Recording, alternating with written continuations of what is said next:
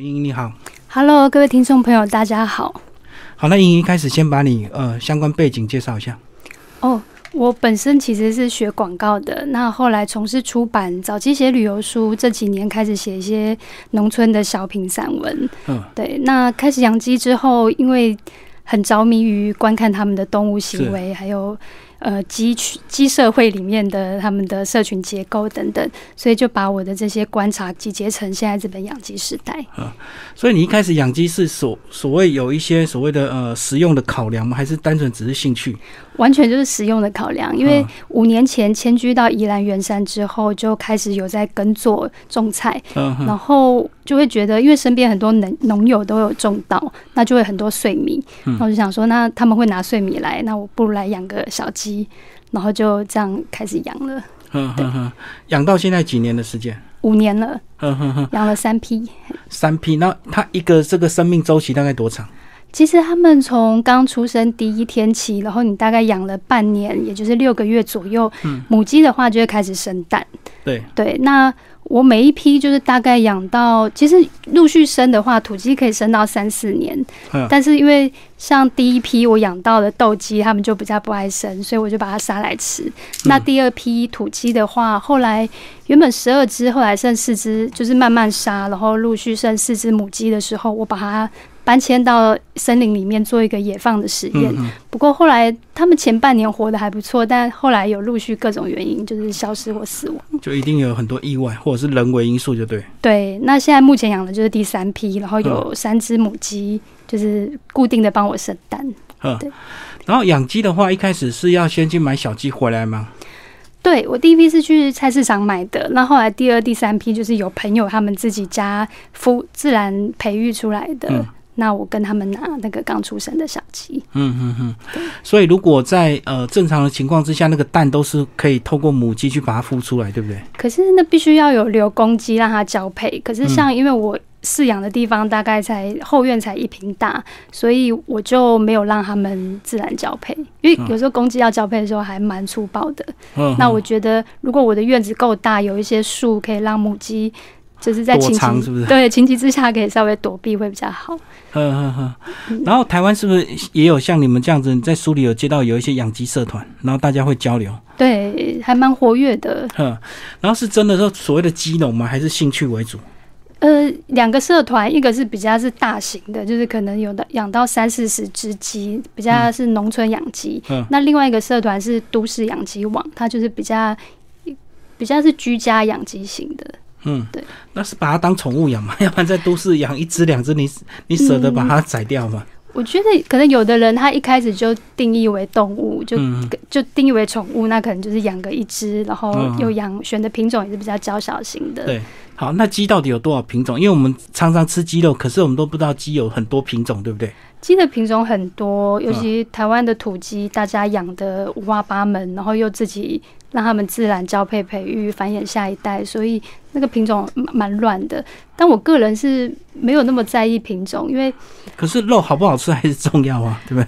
可能我刚开始就是想说以收蛋、收获鸡蛋为主，蛋鸡为主，嗯呃，就是我选土的母鸡，它们也会生。嗯。那你说的蛋鸡就是专门生蛋的的品种鸡种，对。对，嗯哼。然后里面还有一些什么日本种的，对不对？像日本鸡，它就是比较娇小，然嗯后它的个性就是喜欢当妈妈。就是你看一群土鸡里面，如果有它看到有蛋，它就会想要孵。在这本书里面，其实也也是有点类似那种攻略型的，所以还是会教你一些基本常识。所以这个都是你自己经历过的嘛？怎么样从一个小鸡舍，然后又迁移到外面这样子？因为我自己观察，就是五年前开始养鸡开始，我没有我在整个台湾的书市上面没有看到任何一本关于养鸡，甚至是谈鸡这个动物的书。你市面上可能有狗、有猫、有仓鼠、有乌龟，可是就是没有鸡。然后如果有鸡的话，那个技术层面也是非常的就是是专业型的，不是一般居家型对，的就是他们的逻辑一样，是把鸡当一个呃生复产工具复。制化的罐头，他们是没有任何个性跟个体差异的。嗯那我想要写的是，也许从人的角度去看人跟鸡的关系，然后以及在工具方面是比较居家型的。嗯那我就觉得，我想做一本就是。嗯，除了冷知识之外，也融合说以我个人的养鸡的经验为基础去出发，然后跟一些身边的农友的经验去做做对照跟融合，一个有系统的让大家可以参考。哦，所以你可以把它当做养鸡的散文，你可以当做养鸡的一个知识书就对了。对，它两两种成分都有。嗯嗯嗯。所以一开始摸索一呃，是你就是这样就近的呃，这个农友去。问他们吗？还是怎么样去收集资料的？怎么样慢慢养出心得？因为我觉得我自己在养的时候也碰到很多问题。那你就算去养鸡社团问，那都是比较是单点的去问，可是片面式的。对，那变成说你中间要一直重组，然后去去摸索，的确有很多尝试错误的部分。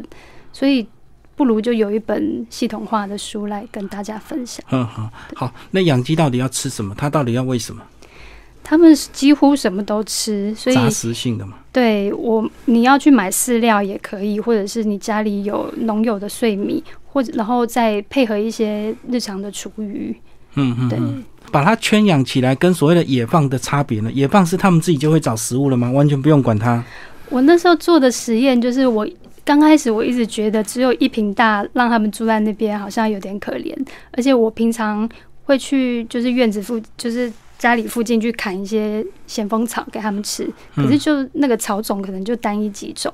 那因为我住在圆山那边，邻居给我了一片，就是有点像是一个小型的森林，然后它有围墙，还有那个护城河，所以那块菜园我有点种不起来。之后我就决定把我的鸡舍整座搬到那边。是。那那时候剩四只母鸡，搬到那边之后，我其实每隔两天还是会去喂饭，但是他们的食源就变得非常丰富。你就会觉得好像他们是掉到那个糖果屋的小孩，就是呃，一手吃吃蛋糕，一手吃巧克力，然后很开心。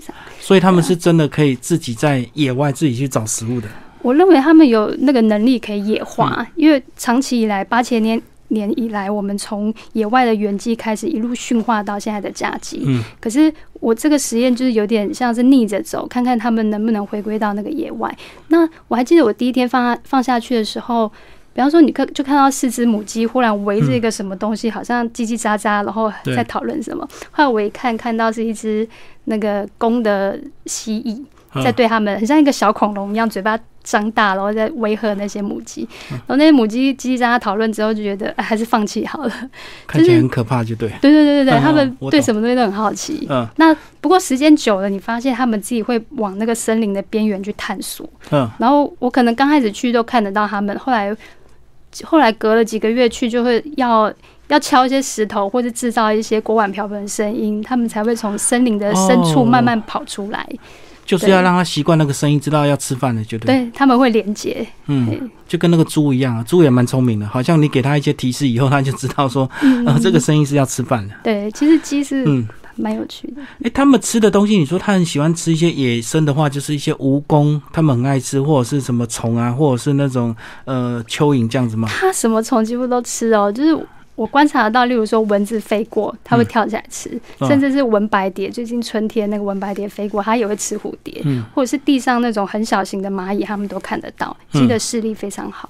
嗯，但是晚上视力就很差。对，那老一辈说叫“ gay 帮”，就是他们晚上因为那个夜视力不好，所以一到傍晚五六点，他们就会很紧张、很焦虑，然后就会赶快跳回去睡觉，跳回鸡舍睡觉。所以他们就很早睡觉，因为没有安全感。对，可是我发现那也是可以训练的，因为像我晚上拿那个手电筒去照他们，他们刚开始就是一股骚动，可是后来慢慢的就是。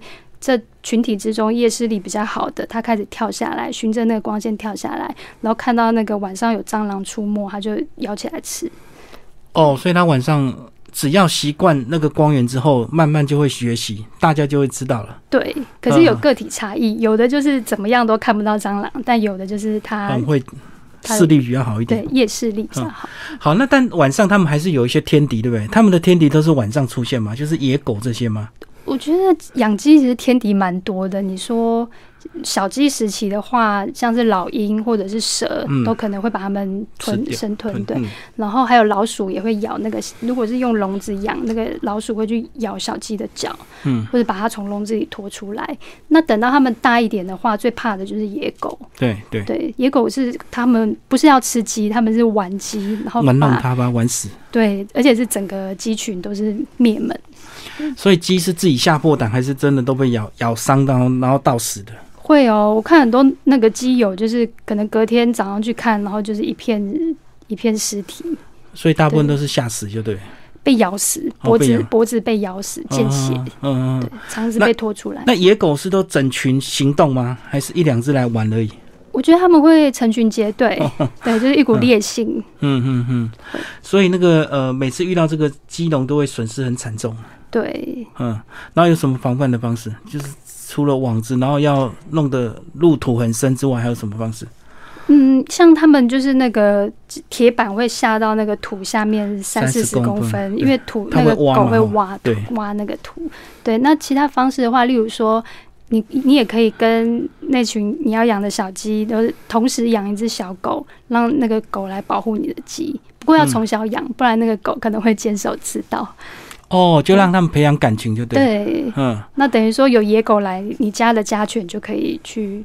制造噪音，或者是保护家、捍卫家园。你们养的狗也要够强悍啊，不然如果那个野狗一大堆的话，那只狗可能也是也会怕。对啊，对啊。可不过它至少会会发出声音，让你可以去保护。所以你在里面有提到说，那时候你们呃有一段是讲到这个呃。放养黑熊，然后丢鸡给他吃，结果他们居然变成朋友这样子。哎，那个是台湾黑熊保育协会就是遇到的故事，去对，就南安小熊的事情。不，那比较特别啊，应该没有那么饿的话 才有可能，对不对？没有哎，他后来他会吃其他的鸡，就不吃它了，就是专门就不吃那只鸡。但是后来情感有连结嘛，一开始可能不是太饿，所以他们才有那些友谊。我觉得这件事情真的很神奇，就是想到都觉得很神秘。所以后来他只是。后来放养丢给他的鸡就不吃原来那只鸡，就对。对。哦，好特别。里面有讲到那个老鼠，有些老鼠是很大，到底有多大？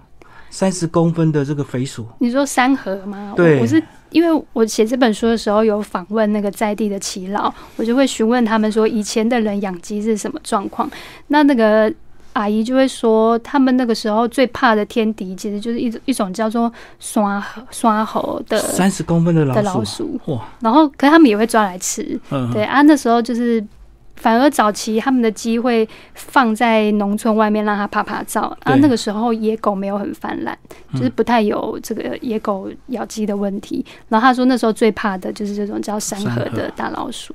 对对对。你们要讲到为什么以前的野狗没有，现在野狗反而很多。我不知道哎，我问老人家，他们就说可能以前家家户户都有养狗，所以会保护自己的鸡。然后再来，他老人家觉得流浪狗好像是都市化后会比较变得牺牲，对他们觉得他们的童年并不太在担心这个问题。因为他们那时候的鸡都是放在外面给它乱跑，然后到了傍晚鸡会回来睡觉，他们再把门关起来。他们会自己回来，对他们会自己回来。而且鸡好像会认它的位置，对不对？你在里面有讲到一开始这个，你把它放下去，那个小鸡就会。呃，认定它本来那个呃，它的宿舍位置就对。我觉得很好笑，因为我养的小鸡从出生开始到第三十天，就是我是把它养在室内，用纸箱好好照顾，因为他们那时候他们的绒毛还没有抗风跟抗雨水的能力嘛。那等到满月之后，我要把它移到外室外的鸡舍。我第一次不知道，就把那个整个纸箱就是放在靠近栅门的地方。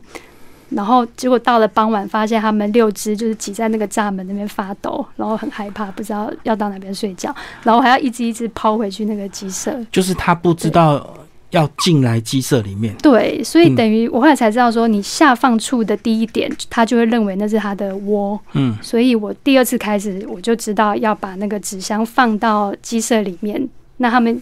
眼睛张开，哎，发现哦，那里是我要睡觉的地方。嗯嗯嗯。那如果这个鸡养大之后就没有这个问题吗？没有，因为他们只要习惯那个地方，他每天都会自己回去，就是很规律的，只要时间一到就回去睡觉。所以每个人都有固定睡觉的地方，包括野放在外面也是这样子吗？它会有固定睡觉的位置？呃，因为我野放的话是把那个整个鸡舍搬过去，所以他们就还是回到鸡舍去。那我看有一些更。环境更自然的那种鸡友，他们就是鸡会自己跳到树上面，然后在树上面睡觉。所以在在树上的那个行为，是因为要躲避天敌嘛？对，他会觉得安全一点，对。如果你说，因为像现在东南亚那边还有野生的原鸡，嗯，对，就是鸡的祖先，那他们就是也都是自己在森林里面生活。那为了逃避地上的走兽跟天空上的老鹰什么的，他们就是会跳到树上面。树枝上面睡觉。嗯嗯嗯，好，那真的养大之后，最后你还是你不是自己宰吧？我我杀不下去，但是我吃得下去。就是拿给别人有，反正就有人代宰，就对，是吧？对，因为其实很多人会对我这个行为觉得有点没有办法理解，因为他觉得我在照顾的过程已经好像把他们有感情宠物化，或者是有感情，然后互动那么深，甚至取名字，那怎么还吃得下去呢？可我觉得这是经过这五年来好几次的思索，嗯就例如说，呃。我我会觉得，好，我的鸡很可爱，我就不杀它了吗？然后我跑去外面吃别的因我而死的鸡，鸡肉，对，那其他因我而死的鸡肉就因为不可爱，所以我可我可以吃了嘛？所以在那个餐桌上的哲学思考，我就会觉得不行。如果我今天还是一个吃肉吃蛋的人，那今天我的鸡就是假设它已经没有生蛋能力，或者是我必须太多了，我必须要杀它们，那我还是要做这个动作，嗯我还是会把它们送去屠宰场，然后吃它们。那如果不杀，最后就自己老化，就对了。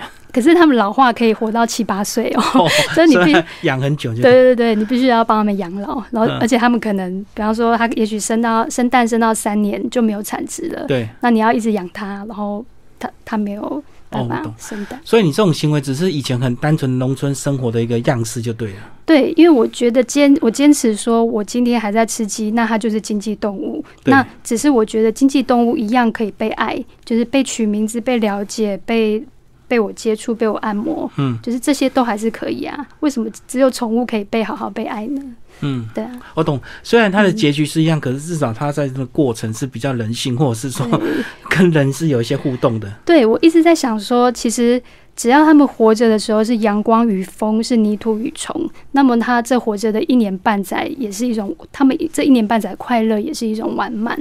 那而后我只要一刀结束，我再次迎接新的生命，那我觉得在这个循环里面就是良善的。嗯对，你这么近距离观察鸡，你感觉它是可能跟恐龙有关系，是不是？它长得这个样子，我觉得不止有关系，它就是恐龙。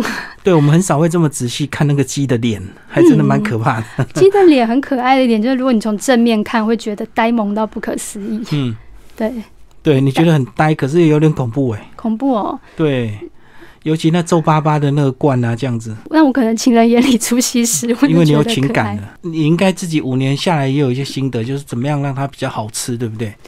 好就是除了运动，或者是你在食物里有添加一些比较特别的，补充它的钙质啊什么的。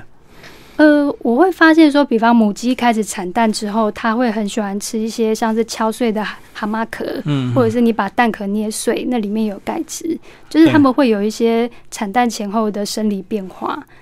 对，嗯那个那个口味的偏好喜好就好像有些女生怀孕会喜欢吃酸的一样，对对，就类似那那个时候对不对？没错，嗯而且他们以前不喜欢被按摩，可是六个月开始产蛋之后，他很喜欢被按摩，嗯，是而且还会排队哦，排队让你按摩，所以你只要一按下去，他们就一个一个在旁边等。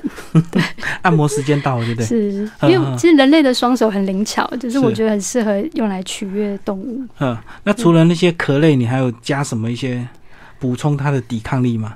嗯，比方说小鸡，如果比较小的时候，你觉得它可能会怕冷，那为了因应那个天气变化大，你可以在饲料里面切一些辣椒，因为后来才知道鸟的那个味觉，它的其实辣是触觉，就是它们感受不到那个辣。嗯辣的感觉，所以辣对对他们有好处，可是又不会伤害他们。没。错嗯。然后或是切一些蒜头，都是可以增加他们的抵抗力。嗯，你在里面讲到他们特别爱吃左手香啊，嗯，是那个味道吗？其实它的味道蛮强烈的。那我发现这种强烈的植物味道，就是他们要不是很喜欢，要不就是不爱很。讨厌，像九层塔这样子吗？是像九层塔就不太爱吃。嗯对，那会有个别差异吗？有些鸡爱，有些鸡不爱，这样每个人都有他的特别喜好。嗯，我觉得他们会一窝蜂，就是如果有人表现出很好吃、很爱抢，然后其他就会来抢，嗯，对会有大神的那个性格。哦，所以只要有人带头抢，其他人就会跟上，就对了。对，而且你就会发现个体里面有的就是比较愿意去尝试新的东西。他可能你丢一个新食物，那第一个会挑战的通常都是某一只。嗯嗯嗯那他开始尝试之后，其他的就会跟着他。嗯，一群鸡混养的话，公鸡跟母鸡的比例，你在里面有提到这个一比十是比较好，公鸡太多很麻烦。对，会打架。嗯，嘿，所以母鸡比较好照顾，对不对？对，没错。所以你现在是用一比十的比例啊？我那边因为空间小，而且离我住的地方很近，所以公鸡的话，就是它满六个月开始会要交配，或者是开始会鸣叫、爱打架，所以就是青春期的，对，有点那个。对，它转大人之后满六个月，我公鸡就先杀。嗯，里面还有阉鸡啊？那什么时候是先杀？什么时候要先把它阉掉？呃，里面提到腌鸡是我我没有自己去做过，但是就是提到有这个文化，它是一个古老的文化。哦，而且以前是有这个职业的。对，其实到现在还有哦，像我农友他们就是会请腌鸡师傅来家里，然后一口气把家里的公鸡都腌全部腌掉，对，然后这样肉就好吃，又不会打架，对，然后又肉又甜，这样，嗯嗯嗯嗯，所以他们手脚很快，你看他腌的话，大概多。多少的时间可以腌掉一只鸡？据说好像不到几分钟诶，因为我最近才认识一个年轻女生，她是台湾少数的腌鸡师傅，然后她说她要花到十分钟，因为她不熟练，可是真正熟练的是几分钟就好了。所以她刚入门就对。她跟她好像是爷爷学的，她是花莲人。嗯嗯嗯，我懂。所以真的很厉害的，几分钟就阉掉一只。对。嗯哼，好，腌完之后就肉质就会变好吃，那到底什么道理啊？好像也是人就是。那叫什么？人人阉割之后是不是也会发福，是不是应该类似这样？这样子哦。那以前太监有比较胖吗？我也不知道哎，我只记得猫，好像朋友养猫就会说。就是公鸡结扎还是什么就变胖，不过至少性情会比较温柔温和，就对哈，对，就不会发情嘛。嗯嗯嗯嗯。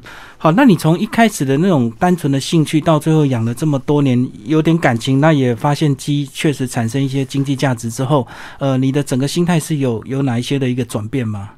我觉得我们以前多数的人对于鸡都很陌生，就是只会吃而已。我们都吃过鸡，每天都吃鸡，可是很少人真的摸过鸡或近距离看过鸡。那我觉得鸡它就是一个，嗯，我们讲外观好了，外观你说它的毛色在阳光照照耀之下，那个毛色真的是很美。比方说黑鱼土鸡，你觉得它是黑的，可是阳光照耀，你就会发现有一些翠绿或是宝石绿的那个光泽在里面。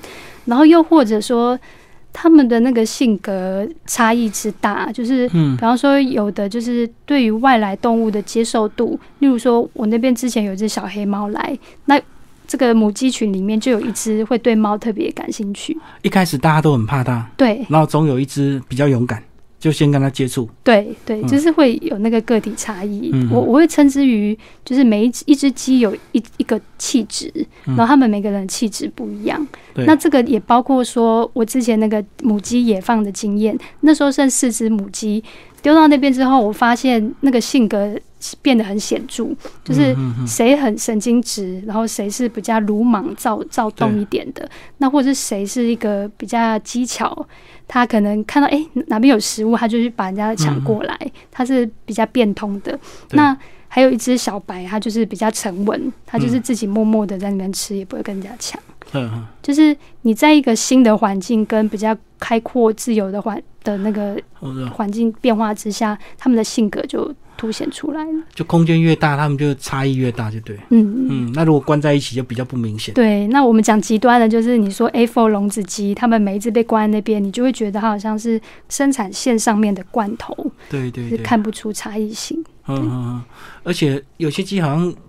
它一出生，他就关在那个位置嘛，就一直生蛋，一直生蛋，像蛋鸡一样。终其一生就是这样。对啊，对啊，对啊。嗯，那我也是希望说，大家看了这本书之后，就是可以体会到说，鸡是这么一个活灵活现，然后又又滑稽又神秘的一个动物。然后融入了这个动物性之后，也许我们以后不管是选择鸡蛋或鸡肉，都可以选择用更友善的方式去。去作为一个抉择的考量，比方说友善生产的鸡蛋，嗯，友善的过程就对，对对对，嗯，至少它会陪伴你两三年的时间。呃，我就不不只是你自己养的话，是选友善的方法，包括说我就算自己不养鸡，我去买蛋买肉也可以选择的，对，嗯嗯嗯嗯。然后你后来因为养鸡之后，呃，就常常会自己料理，你自己有什么独特的一些这个呃美食配方吗？鸡到底要怎么煮才好吃？还是都是炖鸡汤比较多，因为我倒是没有那么专精在研究这一块。嗯，可是也吃很多啦，因为你自己养的时间到了就一定要宰啊。我发现自己养的鸡肉的鸡肉的品质跟外面差异最大的就是以前我们买鸡很容易看到那个黄黄的肥油，嗯，然后那个肥油我很不喜欢。可是我第一次吃到自己养的公鸡，发现是有一层透明的胶质，嗯那不是肥肉哦，它是透明的，然后是很 Q、很很甜的。啊，差异在哪里？是吃的东西不一样吗？我猜可能是有运动，然后吃的嗯东西多元丰富。因为，嗯比方说我的厨余有虾壳，我就把虾头剪碎，然后汤汁里面可能煮完的汤汁，我就跟蒸好的碎米饭拌在一起，是。就是它很那个多样性是很足够的。那如果外面大型的养鸡场，他们都是吃饲料，对，因为那个效益饲。料会有一些抗生素，对不对？呃，基本上会有，但是我最近发现饲料也没有那么万恶，因为我前阵子听一个土鸡论坛，就是在台湾有很多部落他们在养鸡，嗯，那在他们在选择饲料的时候，他们发现可以用蛋鸡的饲料去做调配嗯，给肉鸡吃。那为什么蛋鸡饲料是相对比较安全的？是因为呃，在产蛋的母鸡是每天都有产出，所以对这些饲料是禁止用抗生素的。嗯，所以跟肉鸡饲料比起来，蛋鸡饲料是相对比较安全纯净的。所以就算你是要养来吃它的肉，你也可以拿蛋鸡饲料来做一些调配，例如说加一些大豆类的或是其他的东西嗯去、去搭配。不这样蛋鸡的饲料应该就会贵一点点，对不对？一定是，反正什么都是要成本嘛。应该是，但是我有打去他们的那个大厂问，他们就说他们就是会有一个专门的生产线，是连那个生产线对嗯嗯，嗯没有加抗生素。比比例不同就对。对，嗯我我其实觉得有的时候我们会觉得啊饲料都是不好的或者怎么样，可是其实我跟一些农友讨论过后，我就可以理解到说饲料。它就是用人为的思考去调配，说，诶，自然界里面的鸡，它们需要哪些营养才是足够的？嗯那我们就把它配好，就有点像奶粉跟冷奶的概概念。对，没错没错。那嗯我们可以，比方说饲料用一半，然后另外一半用我们日常的厨余来搭配。为什么要这样子？就是因为我觉得现在的生活大家可能都是小家庭，所以厨余的量没有那么多对对嗯，所以你自己也是、嗯现在也是一半这样搭配吗？我就可能大概是三分之二是饲料，那其他三分之一就是我可能有养黑水芒，然后或者是我去砍一些。就是割收割一些杂草，或我自己种的香草，嗯然后还有我们日常的厨余，就是那剩下的。那你的厨余到底是要喂鸡还是喂黑水芒？黑水芒不是也要吃很多厨余吗？诶、就比较好吃的就给鸡吃吧。哦，还是那如果是分就对。比较不好，就是因为鸡还有时候还是会挑，对，嗯，它也是会挑食就对了。嗯，嗯嗯，就比如说柑橘类的，他们是不吃的，或者是洋葱，他们有一些可能吃的会对他们吸收消化不不好，所以他们就不会吃的东西。嗯，你在书里面有介绍很多鸡的品种，这些你都有饲养过吗？包括很特别什么罗锦鸡啊、芦花鸡啊、日本矮鸡。诶、我日本矮鸡我有养过，那你说的罗锦跟芦花是我的农友有养，鸡友鸡友有养，嗯嗯，反正就是不同的口感就对了。对，听说这两个都很好吃，芦花跟罗锦。可市面很少看到吧？经济养养殖的话，啊大部分都是所谓的这个土鸡嘛，对不对？嗯，对，大部分大规模可能就是比较常见的红鱼土鸡、黑鱼土鸡。那像这种比较少见的有色的土鸡，他们就是地方的农村地方的农家会喜欢养的。鸡会不会做梦啊？鸡会啊，所有的鸟类都会。啊，真的吗？那你怎么样判断它在做梦状态？呃，我我没有办法知道它梦见什么，也不知道它正在做梦，但是光是想到鸡会做梦，我就觉得很有趣。就是，呃，哺乳动物都会，然后除了哺乳动物以外的，就是鸡会做梦。那嗯它们的快速动眼时期是很短暂的，就眼皮跳动，就是做梦就对。做梦的时期，他们可能是他们睡眠本身也很短暂，然后做的梦也是就是几秒钟而已。嗯所以我我所能想象的他的梦境，也许就是一个情境，例如说白天他在找其他的鸡打架，或者是说，诶，他忽然在土里面爬土，爬到了那个蚯蚓的嗯那一刻，可能就是一个一个画面吧。